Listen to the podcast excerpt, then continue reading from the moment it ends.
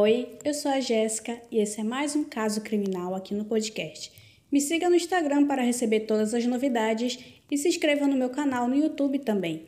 Os mesmos casos que você irá encontrar aqui no podcast estarão no canal, caso queira ver fotos e vídeos dos fatos. Dê uma olhada na descrição desse episódio, onde estão todos os links importantes. E então, vamos começar? Evelyn Dick nasceu como Evelyn McLean no dia 13 de outubro de 1920 em Bamesville, uma comunidade de Ontário, lá no Canadá. Seus pais eram os escoceses Donald e Alexandra McLean, e que foram para o Canadá para aproveitar as melhores oportunidades de emprego depois do nascimento da filha. Donald havia encontrado um emprego como condutor de bonde na empresa Hamilton Street Railway, na cidade de Hamilton. E eles se mudaram para lá, onde se estabeleceram na Avenida Rosalind, número 214. Na sua infância, Evelyn frequentemente via os pais discutindo. Seu pai foi dito como um alcoólatra e sua mãe tinha um temperamento explosivo. Ela passava a maior parte do seu tempo sozinha e não tinha muitos amigos quando criança. Seus pais achavam que ela era muito frágil para brincar com as crianças do seu bairro e por isso era mantida presa dentro de casa. Todos nós sabemos que coisas terríveis podem resultar de uma proteção excessiva a uma criança, e com Evelyn não foi diferente. Donald e Alexandra queriam participar da alta sociedade de Hamilton. E na verdade, eles fizeram isso muito bem, apesar do emprego de Donald. Não se sabe exatamente como que eles mantinham esse estilo de vida. E, consequentemente, muitos boatos começaram a circular na vizinhança, onde diziam que Donald roubava de seu empregador. Por isso que eles tinham tanto dinheiro. Uma outra maneira que eles fizeram para entrar nesse círculo social foi matriculando a filha, a Evelyn, em uma prestigiada escola particular de Hamilton, onde só a elite da cidade frequentava. A escola se chamava Academia Loreto e era uma escola só para meninas. Bem, Evelyn tentou ganhar várias amizades usando dinheiro. Ela frequentava festas de luxos no hotel da cidade e comprava presentes para as pessoas que ela queria amizade. Só que isso não deu certo. A Evelyn nunca teve amigos de verdade. Evelyn era também bastante diferente das outras garotas da sua escola. Ela era incrivelmente bonita, o que poderia ter causado ciúmes e invejas nas outras meninas. Havia também rumores de que a Evelyn passava muito tempo na companhia de homens mais velhos, particularmente em pistas de corridas de cavalo. E claro, aquele não era o lugar para uma garota de respeito frequentar, não é? Era bastante impróprio na época. A reputação que a Evelyn estava construindo, de uma certa forma, foi confirmada quando, em julho de 1942, ela deu à luz ao seu primeiro filho, uma menina que ela chamou de Heather. Nessa época, a Evelyn tinha 22 anos, o que é uma idade comum para se ter um filho. Só que a Evelyn não era casada e ser mãe solteira naquela época era muito complicado e era mal visto pelas pessoas. E para acessar os boatos, a Evelyn começou a dizer que ela era sim casada, só que o seu marido estava alocado no exterior, pois ele era militar. A única pista que ela deu sobre esse marido dela foi o sobrenome dele, que era White. A filha de Evelyn foi praticamente criada pela avó, a Alexandra, para que a Evelyn continuasse a sua vida social ativa. O que eu entendi sobre essa vida social ativa da Evelyn é, na verdade, ela se prostituía. Isso era um termo na época que se falava, uma vida social ativa. E o que eu entendi também, pelo que eu li, é que ela era aliciada pelos seus próprios pais. Sim. E também ela era molestada pelo pai. É uma história bem triste, né? Mas, enfim, continuando. Em 1944, Evelyn deu à luz em setembro daquele ano a um menino que ela chamou de Peter. Só que quando ela chegou em casa, depois de, depois de ter tido o filho, ela não chegou com a criança e as pessoas começaram a questionar aonde que estava a criança e tudo mais. E ela simplesmente disse que havia colocado ele para adoção, pois Criar uma criança que ela já tinha já era bastante difícil, imagine duas. E as pessoas não perguntaram mais, né? Se ela tinha colocado ele para adoção, acabou o papo. Agora avançamos para 1945. A Heather já tinha três anos e a Alexandra, é, a mãe da Evelyn, ela depois de tantas brigas com seu marido Donald, eles resolveram se separar e as três se mudaram para um apartamento no centro da cidade de Hamilton. E depois de um mês que elas se mudaram, a Evelyn simplesmente chegou em casa dizendo que iria se casar dali a algumas semanas. Sua mãe nem sabia que ela estava sendo cortejada e a Evelyn também nunca tinha mencionado o nome desse homem antes. Bem, o casamento ocorreu no dia 14 de outubro de 1945. Evelyn e John Dick se casaram em uma pequena cerimônia e foi dito que os pais da Evelyn não aceitaram o convite para o casamento, pois eles não aceitavam o marido da filha, pois eles diziam que ele não era adequado e essas coisas assim. Pelo que a gente já entendeu no decorrer da história, eles gostavam bastante de dinheiro, né? E provavelmente o John não tinha esse dinheiro todo, por isso que ele não era muito bem visto. A Evelyn, no entanto, ela ficou bastante animada com esse casamento, Acho que na cabeça dela se passou que o John conseguiria bancar aquela vida que ela levava. John Dick nasceu no dia 25 de maio de 1906, em Halbstadt, na Rússia. Então, se fizermos as contas, ele era 15 anos mais velho do que a Evelyn quando eles se casaram. Bem, ele e os seus pais saíram da Rússia, como muitos outros imigrantes que estavam fugindo da Revolução Russa, e a família Dick foram para o Canadá em 1924. O John só foi para a cidade de Hamilton dois anos antes de se casar com a Evelyn. Ele havia conseguido um emprego na mesma empresa onde o pai da Evelyn trabalhava. Ele era também condutor de bonde. E foi assim que eles se conheceram. A Evelyn dia foi ao trabalho do pai e lá o John imediatamente se apaixonou pela Evelyn ele começou a cortejá-la, dar presentes, a elogiá-la, coisa que ela não era acostumada a, a receber. E durante a conversa entre os dois, a Evelyn disse que era viúva, pois o seu marido, que era o militar, havia morrido na Segunda Guerra Mundial. E assim, foi muito rápido o relacionamento deles e eles logo marcaram o casamento. Bom, após o casamento, eles não foram imediatamente morar juntos. A Evelyn disse que no pequeno apartamento onde ela e a filha moravam não cabia mais uma pessoa. E depois de um mês de casados que eles foram morar juntos. Eles conseguiram comprar uma casa na Avenida Carrick.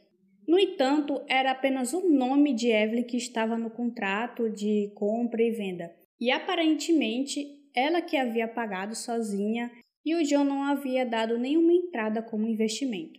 Bom, a Evelyn, depois de um tempo, ela percebeu que o John não iria conseguir bancar a vida que ela levava. E Evelyn logo voltou aos seus velhos hábitos. Ela deixava a filha com o John para ir em festas chiques e conhecer outros homens. O casal brigava bastante por causa das supostas traições de Evelyn e por causa do dinheiro também. John, ele relutantemente tomou a decisão de sair de casa e foi morar com seus dois primos, Alexander e Anne Cameron. Como John não queria desistir do seu casamento, ele logo foi em busca de ajuda e ele foi procurar quem? O pai da Eva. Só que o Donald não se importou, né? Como eu já disse, é, ele não aprovava o casamento da filha e ele disse que não iria ajudar. Só que o John, para querer forçar o sogro a ajudá-lo, ele simplesmente o ameaçou dizendo que se o Donald não ajudasse, ele iria denunciá-lo à polícia sobre os roubos que ele fazia na empresa. É, e foi aqui que eu descobri que ele realmente roubava para ter aquele estilo de vida. O Donald ficou com muita raiva e ameaçou o John que se ele contasse alguma coisa, ele acabaria sofrendo as consequências, né? Uma pequena ameaça aí. O John levou a sério essa ameaça do Donald e relatou essa ameaça à polícia de Hamilton, mas não fizeram nada aparentemente. Dia 16 de março de 1946, uma descoberta macabra foi feita por um grupo de cinco crianças. Enquanto eles brincavam ao lado de uma montanha lá de Hamilton, eles encontraram o que inicialmente eles achavam ser um corpo de um porco, de, de algum animal morto. E quando elas foram olhar mais de perto, descobriram que não era um porco morto, e sim o corpo de um homem adulto, que estava sem cabeça e sem nenhum dos membros, ou seja, era somente o dorso. A polícia foi imediatamente chamada e quando eles chegaram ao local, constataram que sim, era um torso de um homem adulto. A polícia, no momento que eles encontraram o dorso, eles perceberam que haviam dois ferimentos no peito e provavelmente havia sido de balas. E havia também um outro ferimento no meio do abdômen que aparentemente foi uma falha tentativa de abrir o torso ao meio. Só que, como a pessoa não conseguiu, só ficou mesmo esse ferimento. Como você pode imaginar, essa notícia chegou rapidamente aos jornais locais. Coisas assim, esses tipos de crimes não aconteciam em Hamilton naquela época. As pessoas ficaram aterrorizadas, pois elas temiam que pudesse ter um serial killer sádico naquela cidade. Dois dias depois da notícia sobre o corpo encontrado na mata, o primo de John, o Alexander, ele se apresentou à polícia. Ele relatou que ele estava muito preocupado, pois ele não via o seu primo desde o dia 6 de março, que foi um sábado. Alexander também contou aos oficiais sobre o fracasso que havia sido o casamento do John com a Evelyn e que ele havia se mudado para sua casa há poucos dias e ele simplesmente desapareceu. O Alexander também relatou que o John não havia ido ao trabalho, coisa que ele não fazia, e que ele não tinha entrado em contato com nenhum dos seus familiares. Depois desses fatos que o Alexander levou à polícia, é, os policiais resolveram mostrar o, o torso para o Alexander. E ele imediatamente identificou como sendo o John, o seu primo. Foram feitas algumas investigações e o último avistamento de John foi no restaurante do Hotel Windsor, onde ele pediu sopa, torta e uma xícara de café. Depois dessas investigações superficiais, a polícia então decidiu chamar a Evelyn para fazer algumas perguntas sobre o desaparecimento de John e sobre a possível confirmação de que aquele torso que eles encontraram era do seu marido. E quando eles a questionaram sobre o desaparecimento e sobre, o, e sobre a possibilidade do torso ser do marido dela, ela simplesmente disse: Não olhe para mim, eu não tenho nada a ver com isso. Olha a inocência da, da criatura. Bem, a Evelyn contou muitas histórias sobre o que aconteceu naquele dia.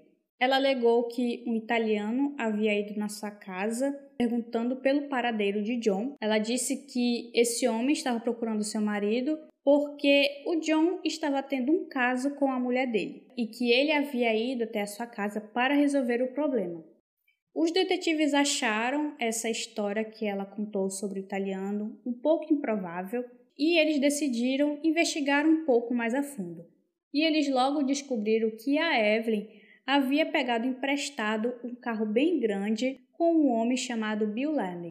Quando Bill recebeu de volta o carro da Evelyn, o banco da frente estava com algumas gotas de sangue, a capa dos assentos traseiros haviam sido removidas e havia uma pilha de roupa coberta de sangue no porta-malas. Em vez de limpar a bagunça, a Evelyn simplesmente escreveu um bilhete para o Bill dizendo que a sua filha, a Heather, havia se machucado, né, dedo, havia cortado o dedo quando elas estavam passeando no carro e que aquele sangue era dela. A perícia de DNA, pelo que eu percebi, não era tão ruim naquela época, pois eles conseguiram determinar que o tipo de sangue que havia no carro era do mesmo tipo sanguíneo do torso que eles haviam encontrado na mata.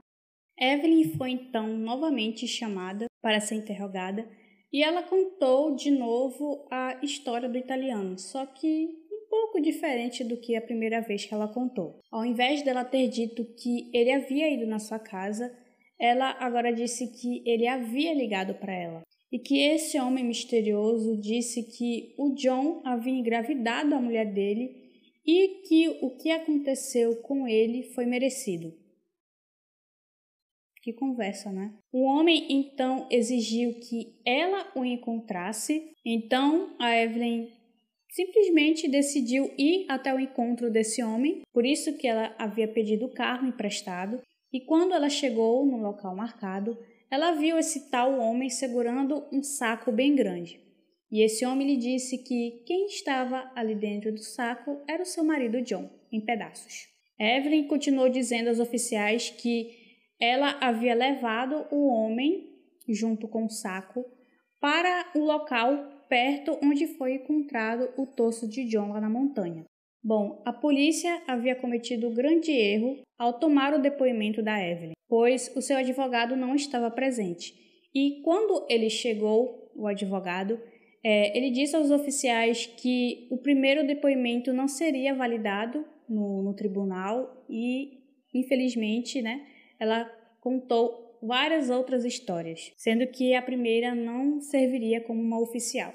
Agora, com uma declaração assinada, ela disse que o assassinato do seu marido havia sido contratado por Bill Bozuki, alguma coisa assim. Mas quem era esse Bill? O Bill trabalhava como metalúrgico em Hamilton. Ele também era membro da alta sociedade e era um dos membros do clube de remo lá da cidade. A Evelyn havia conhecido o Bill em uma noite quando ela estava saindo de um restaurante. Depois que eles se conheceram ali fora do restaurante, eles decidiram ir ao cinema e Evelyn acabou passando a noite com Bill. O que significa que apenas cinco dias depois do seu casamento, a Evelyn, pelo que pareceu, ela realmente traiu John.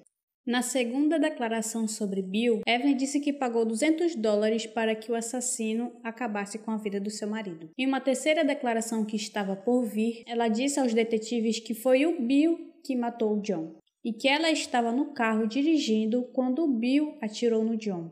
Evelyn tinha tantas versões diferentes da verdade que era difícil dizer qual delas era real. Ela era uma mentirosa patológica incrivelmente fria e sem emoção.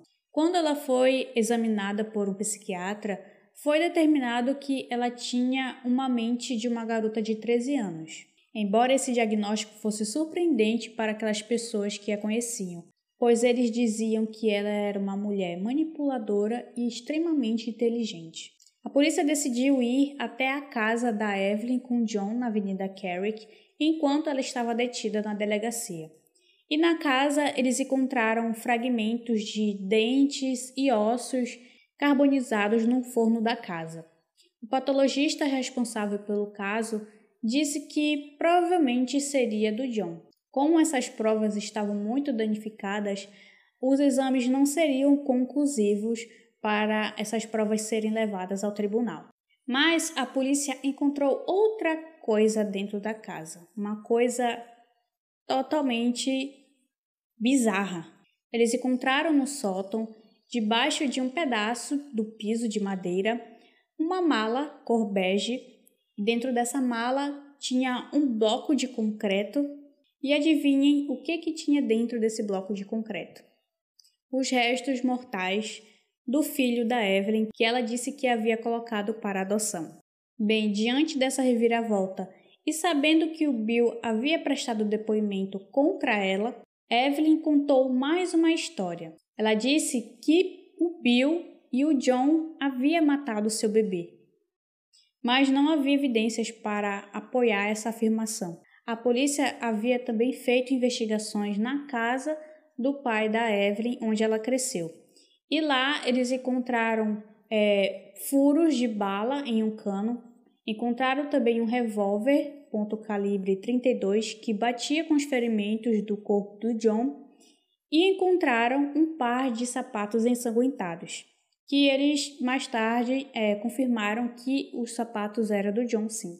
Ou seja, muitas provas incriminatórias havia na casa do pai da Evelyn. Então, naquela época, a Evelyn, o Bill e o seu pai, na verdade, os seus pais, né, o Donald e a Alexandra, foram acusados de assassinato. Foi decidido que a Evelyn seria julgada separadamente da, das outras pessoas acusadas e o seu julgamento foi marcado para o dia 7 de outubro de 1946. O julgamento foi um dos mais midiáticos e sensacionalistas da época da cidade de Hamilton. Multidões ficaram ao redor do tribunal para poderem ver a Evelyn, pois ela era muito bonita para ter cometido um crime e todos queriam ver aquela mulher bonita sendo acusada por um crime tão horrível quanto aquele. Durante o seu primeiro julgamento, a Alexandra McLean, a mãe da Evelyn, concordou em testemunhar contra a filha em troca de uma imunidade. Ela afirmou que a Evelyn, no dia que o John desapareceu, ela havia passado muito tempo fora de casa. E quando ela foi perguntar para Evelyn onde que estava o John, ela disse que ele não iria mais voltar. A Alexandra também testemunhou contra o ex-marido, dizendo que ele tinha em casa um revólver e facas de açougue. Apesar das provas circunstanciais, a Evelyn foi considerada culpada sobre a morte do John e ela foi sentenciada à morte por enforcamento no dia 7 de janeiro de 1947. O julgamento conjunto de Bill e de Donald foi adiado várias vezes por causa de ações legais e quando acabou, a Evelyn se recusou a testemunhar contra o Bill e ele foi posteriormente inocentado de todas as acusações contra ele. Já o seu pai, o Donald, foi considerado cúmplice do assassinato de John e foi sentenciado a cinco anos de prisão. Cinco anos. Olha que absurdo.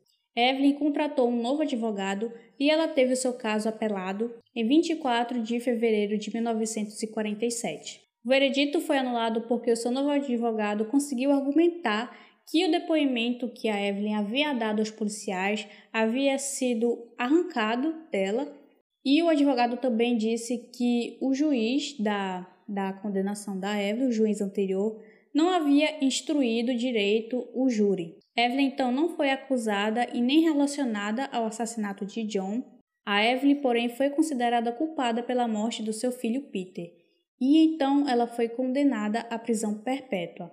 Porém, em 1958, apenas 11 anos depois, Evelyn Dick saiu em liberdade condicional e em 10 de novembro de 1958 ela foi posta totalmente em liberdade. Evelyn recebeu um novo nome e conseguiu recomeçar sua vida.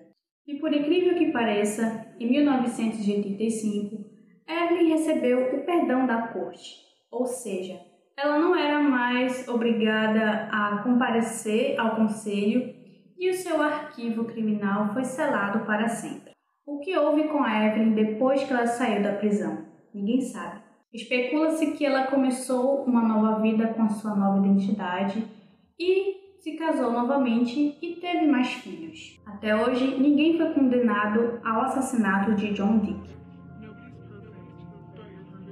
Obrigada a você que ficou até o final desse episódio. E te peço para compartilhar o link desse episódio para pessoas que você saiba que gostam desse tipo de conteúdo. Assim você estará ajudando na divulgação e ajudando no nosso trabalho. É isso, um beijo e até o próximo episódio.